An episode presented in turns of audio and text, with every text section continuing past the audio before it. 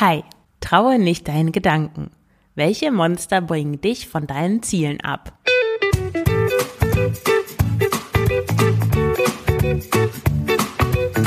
Schlanke Gedanken.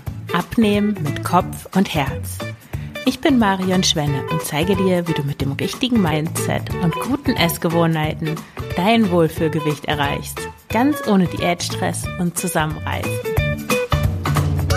Hallo und herzlich willkommen zu dieser neuen Folge des Schlanke Gedanken Podcasts. Heute mit einer Monsterfolge.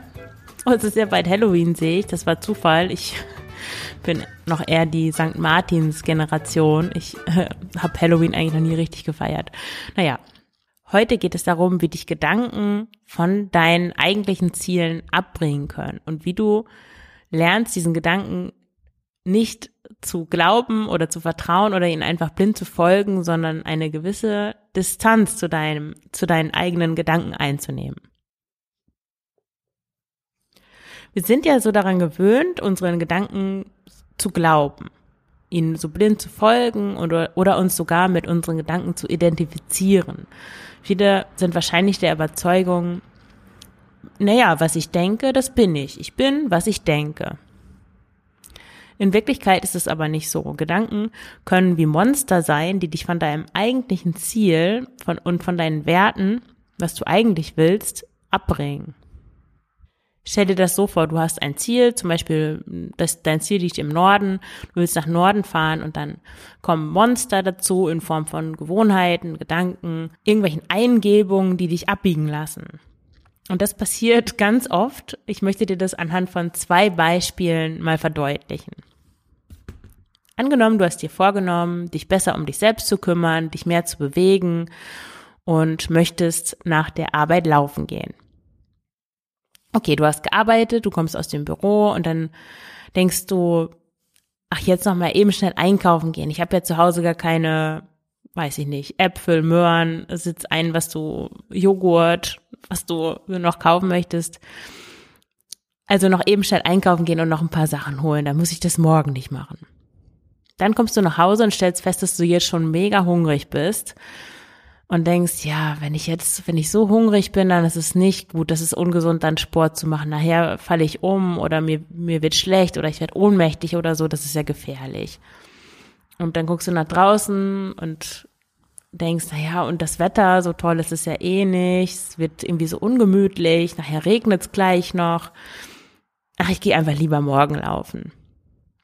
Und dann legst du dich aufs Sofa, vorher schiebst du dir noch eine Tiefkühlpizza in den, in den Backofen und bist nicht laufen gegangen. Das zweite Beispiel. Du möchtest abnehmen und willst dich deswegen gesünder ernähren. Also du versuchst deine, deine Ernährung umzustellen, mehr gesunde Lebensmittel, vollwertige Sachen einzubinden und hoffst, dass du damit abnimmst. Zum Frühstück isst du vielleicht ein Vollkornbrot mit Mandelmus oder so oder ein Porridge und du hast auch Essen sogar vorbereitet, dass du mit dir mit zur Arbeit nimmst.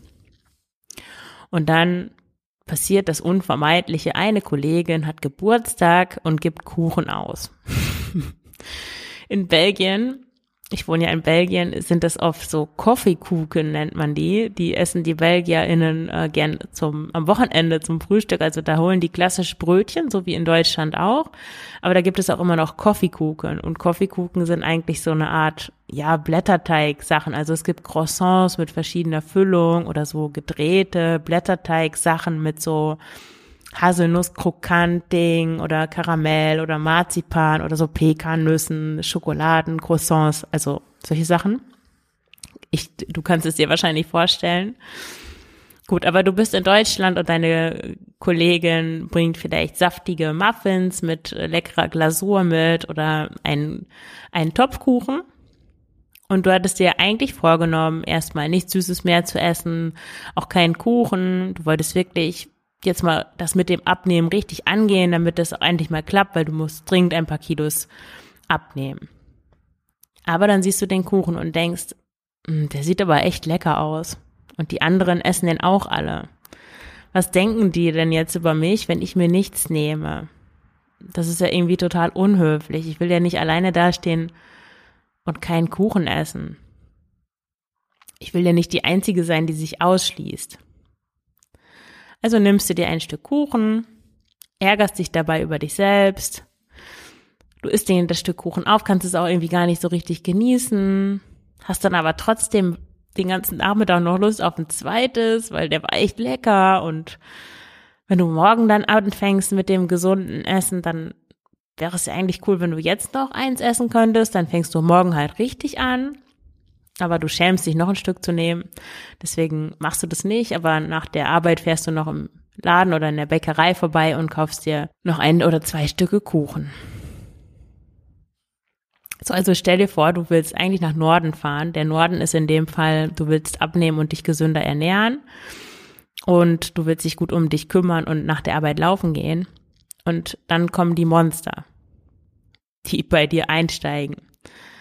Die Monster sagen solche Dinge wie in dem Fall Beispiel mit dem mit dem Laufen gehen. Ach, jetzt noch schnell zum Supermarkt. Ach, jetzt habe ich schon so viel Hunger. Dann ist es ja nicht gut, laufen zu gehen. Nachher werde ich ohnmächtig. Oder das Wetter ist ja nicht gut. Oder so ungemütlich. Ich mache das morgen. Und im zweiten Fall mit dem Kuchen sagen sie, aber der Kuchen sieht so lecker aus. Die anderen essen auch. Was denken die über mich? Es ist doch unhöflich, wenn ich nichts esse. Ich schließe mich aus. Ich kann kein zweites Stück nehmen.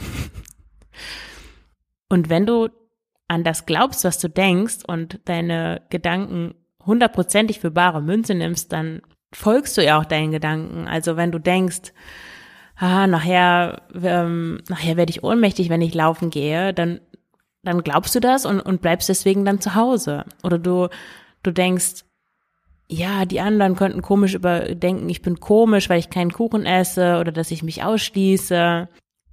Und du glaubst das, du identifizierst dich damit und handelst dann auch so. Und das ist genau der, ähm, die Verbindungsstelle, die, die du kappen darfst. Weil das, was diese Monster dir da einflüstern ist ja gar nicht das, was du eigentlich willst, sondern du willst Sport machen und dann ist es doch egal, ob du jetzt noch die Äpfel zu Hause hast oder den Joghurt, sondern du hast dir das vorgenommen, du hörst diese Monster, du lässt sie quatschen, du fährst nach Hause, ziehst deine Jogging-Sachen an und gehst erst eine Runde laufen. Und dann ist dir das danach doch völlig egal, ob du den Joghurt oder den äh, die Äpfel zu Hause hast oder nicht. Notfalls fährst du dann halt nochmal los. Oder im zweiten Beispiel, meinst du allen Ernstes, dass irgendjemand darauf achtet, ob du Kuchen isst oder nicht? Und selbst wenn, dann hat die Person wahrscheinlich selber ein Thema mit Essen und hat dieselben Gedanken wie du. Also in dem Fall könntest du einfach sagen, na ja, ich habe mir das vorgenommen, ich möchte jetzt erstmal keine Süßigkeiten essen, ich möchte nicht von der ersten Situation reingelegt werden. Danke, lieber Monstergedanke, das ist informativ, aber ich möchte so handeln, wie ich mir das vorgenommen habe, wie es mir, wie ich, wie es mich meinen Zielen näher bringt. Es ist insgesamt eine wichtige Fähigkeit, sich nicht mit seinen eigenen Gedanken zu identifizieren, sondern da so eine, ähm, so eine neutrale Beobachterposition ein bisschen einzunehmen. Also du darfst die Gedanken natürlich hören, vielleicht von außen und dich auch beobachten, ah, ich bin diese, da ist diese Person, die denkt gerade diesen Gedanken dich dann aber nicht damit identifizieren, was du denkst, aber deine Gedanken auch nicht irgendwie rabiat wegdrücken, so, das würde ich jetzt nicht denken oder ah, bloß weg, oh nein, nicht schon wieder das, dann das ist nicht souverän, sondern du möchtest eigentlich souverän mit deinen Gedanken umgehen und dich entscheiden, denjenigen Gedanken zu folgen, die dir auch entsprechen, die, de, die deinen Werten entsprechen, die dem entsprechen, wie du sein möchtest. Das habe ich auch in der vorigen Folge schon angesprochen.